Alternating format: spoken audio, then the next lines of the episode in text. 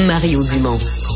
Rationnel et cartésien, il peut résoudre n'importe quelle énigme les yeux fermés.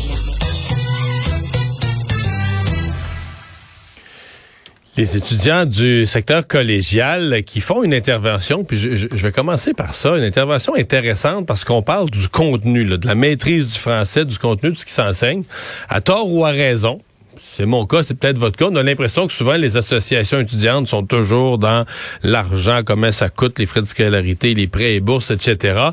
Et là, on a une intervention où il n'est pas du tout, du tout question de ça. Euh, au contraire, on demande, on dit, on voudrait maîtriser davantage le français. Tu as les étudiants du collégial qui disent, on, con, on prend conscience que euh, du primaire jusqu'à aujourd'hui, on nous a pas, on n'a pas pris tous les moyens pour qu'on maîtrise le français, puis on se retrouve au cégep avec euh, un problème.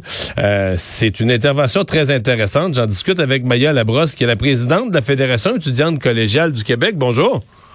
Bonjour. C'est vrai que ben, peut-être parce que les médias on s'y intéressent pas, mais on a l'impression que quand il y a des interventions publiques dans les associations, les associations étudiantes, c'est plus souvent euh, il y a de l'argent en cause, des prêts et bourses, des frais d'inscription ou quoi que ce soit là. Ben, c'est certain qu'il y, a plusieurs priorités du mouvement étudiant de manière générale, mais on se concentre ici sur des enjeux là, directement en termes de recherche. Puis la recherche sur la maîtrise du français pour les preuves uniformes de français, ben, venait nous intéresser. donc, euh, on la mettre de l'avant, on trouvait ça important. Mhm. Et là, vous êtes vraiment dedans. comment vous résumeriez, avant d'arriver aux pistes de solutions, comment vous résumeriez le, constat? Vous sentez, les étudiants du collégial en général sentent qu'ils ne se sont pas fait donner les outils suffisants en français, en orthographe, en grammaire? C'est un constat qui a été mis de l'avant dans les médias dans les dans les dernières années. Puis, ah, on s'est demandé, c'est le, le, pourquoi est-ce qu'on a une épreuve uniforme de français qui traite notamment de grammaire si au collégial, on n'apprend pas la grammaire en soi. On se rend compte que c'est quelque chose qui est appris avant, qui doit être acquis avant. C'est après ça de demander aux étudiants du collégial euh, d'aller faire un, examen sur la question s'ils sont pas outillés d'avance. Ça devient un peu contre-productif. Hmm. Mais c'est parce qu'en théorie, ça serait le cas. En théorie, on aurait dû apprendre sa grammaire un peu au primaire, pas mal au secondaire.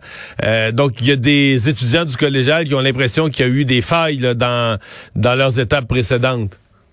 Exactement. Puis quand ils arrivent au collégial puis qu'ils demandent de l'aide au centre d'aide en français, ben, les centres d'aide en français sont pas assez financiers. Par la suite, s'ils demandent des cours de renforcement en français, il faut qu'ils aient parfois coulé un cours au collégial en français pour pouvoir y avoir accès, alors qu'on pourrait leur donner directement accès au cours.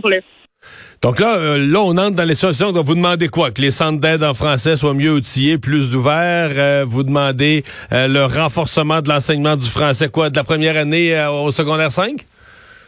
Mais dès le primaire et, le secondaire, s'assurer que, de un, le personnel enseignant ait, les ressources pour pouvoir le faire. Puis par la suite, justement, qu'il y ait un, nombre minimal d'heures qui soit euh, nécessaire à l'apprentissage du français dès le primaire et le secondaire, mais aussi par la suite qu'on parle de didactique du français au collégial. comment est-ce qu'on enseigne le français? Euh, à l'heure actuelle, c'est des cours de littérature, mais comment est-ce qu'on l'enseigne? C'est vraiment important en termes de pédagogie, là, si on veut que les choses collent puis que ça puisse être des apprentissages là, qui sont réellement euh, bénéfiques là, à la fin. Parce que là, présentement, il y a euh, pour passer son pour avoir son diplôme d'études collégiales, pour passer son cégep, puis il faut aussi passer, il faut passer tous les cours, peu importe la concentration où on est, mhm. mais il faut aussi passer une épreuve là, uniforme, euh, une rédaction, épreuve uniforme de français. Et il y a un taux d'échec élevé? Mais il y a, un taux d'échec certainement, puis, puis on pense qu'il y a une modernisation qui est nécessaire de cette épreuve-là. Ça fait presque 25 ans que c'est la même épreuve, puis qu'on la modifie pas. Puis on a vu là, dans, les, dans les dernières années qu'il y a des changements qui ont été faits de manière euh, qui, qui pas permanent là, à cette épreuve-là à cause de la, de la COVID. Puis on pense qu'il y a moyen là, justement de bénéficier de ces apprentissages-là qu'on a eu dans la COVID, puis de rendre l'épreuve virtuelle, puis de permettre euh, l'accès au logiciel euh, antidote pour euh, cet examen-là. Oh, donc, vous diriez qu'il y a le, logiciel de correction. J'entends des gens dire, ouais, mais là, euh, s'ils utilisent un logiciel pour les corriger, c'est parce qu'ils savent pas écrire? C'est pas une question de niveler vers le bas, là. Au contraire, c'est une question de, justement, le contexte de l'épreuve de français il est artificiel. On est dans une classe avec un papier, un crayon, puis même pas assez de dictionnaire pour tout le monde. Puis, on s'attend à ce que tout le monde puisse être en mesure de corriger ses fautes, puis de, de réaliser les fautes qu'il fait. Alors, je pense qu'il y a vraiment pédagogiquement quelque chose d'intéressant à faire quand les gens ils peuvent voir c'est quoi leurs erreurs, puis après ça, en apprendre. Euh, donc voilà, puis, puis dans le, la vie en général, les gens ont accès à ce genre d'outils-là. pour pouvoir se corriger et tout. Donc, vraiment, d'évaluer un contexte qui est artificiel. Est-ce que c'est bénéfique pour tout le monde? Est-ce qu'on en ressort euh, avec un apprentissage ou on en ressort juste avec une note à la fin qui vaut pas grand-chose si on si c'est dans un contexte artificiel? Pour connaître des gens qui sont dans le réseau collégial, euh, qui enseignent ou qui y travaillent, euh, on dit qu'il y a un autre problème en français, c'est les étudiants qui sont euh, de nouveaux arrivants. Là, dans certains cas, qui sont arrivés, mettons par exemple durant leurs études secondaires, sont arrivés au Québec, parlaient pas le français. C'est déjà un exploit, tu sais, qui, qui, qui suivent leur cours en français, suivent les autres, suivent le groupe. Mais là, au cégep, tout à coup, on leur demande de la littérature, etc.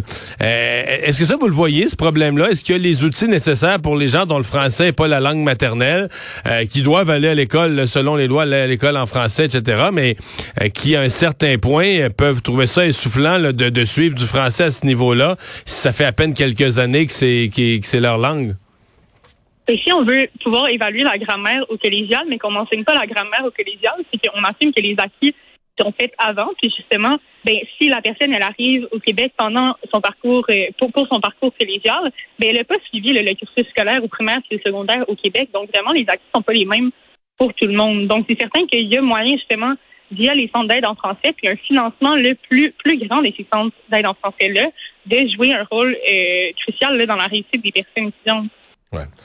Hey, question comme ça. Euh il y a un mouvement, euh, je sais pas jusqu'à quel point c'est, puissant, mais il y a un mouvement en faveur de la réforme du mode de scrutin, là, une mobilisation citoyenne pour euh, la réforme du mode de scrutin. Pour l'instant, il y a, je crois comprendre qu'il y a seulement les étudiants en philosophie de l'Université Laval qui ont voté la grève mardi euh, pour aller participer à cette manifestation à l'Assemblée nationale pour la réforme du mode de scrutin. Est-ce que du côté de la FEC, vous avez été sollicité, averti, questionné? Est-ce que, est-ce que vous vous faites partie de ça? Est-ce que vous avez un intérêt pour la question de la réforme du mode de scrutin ou de faire une grève en faveur de la réforme du mode de scrutin? On a un intérêt pour la question de la réforme du mode de scrutin. notamment, on était dans le, point de presse ce matin à cette euh, question-là, mais de notre côté, on, veut voir ce qui se passe sur les campus, puis justement pour outiller euh, nos associations étudiantes dans lesquelles ils souhaitent faire la grève à ce sujet-là. Mais c'est une question sur laquelle la FEC est positionnée depuis le début des années 2000 avec le mouvement démocratie nouvelle pour la réforme du mode de scrutin. Donc, c'est certain que ça Donc, vous êtes pour, vous êtes pour, mais corrigez-moi, il n'y a pas de mot d'ordre à vos associations affiliées à ce moment-ci de, de, faire, de faire une journée de grève là-dessus. Mais dans certains cégeps, il pourrait, est-ce qu'il y a des cégeps où un vote se prend? actuellement, là, euh, c'est encore là, euh, en discussion, là, mais la manifestation sera la prochaine, donc on verra les résultats. OK. Ben, on va, on va surveiller ça. Vous, est-ce que vous allez être là vous-même à la manifestation? Oui, je vais y être. OK. Donc, mardi pour la rentrée parlementaire. Ben, on va euh, surveiller ça. Maya Labrosse, merci d'avoir été avec nous. Merci beaucoup. Au revoir.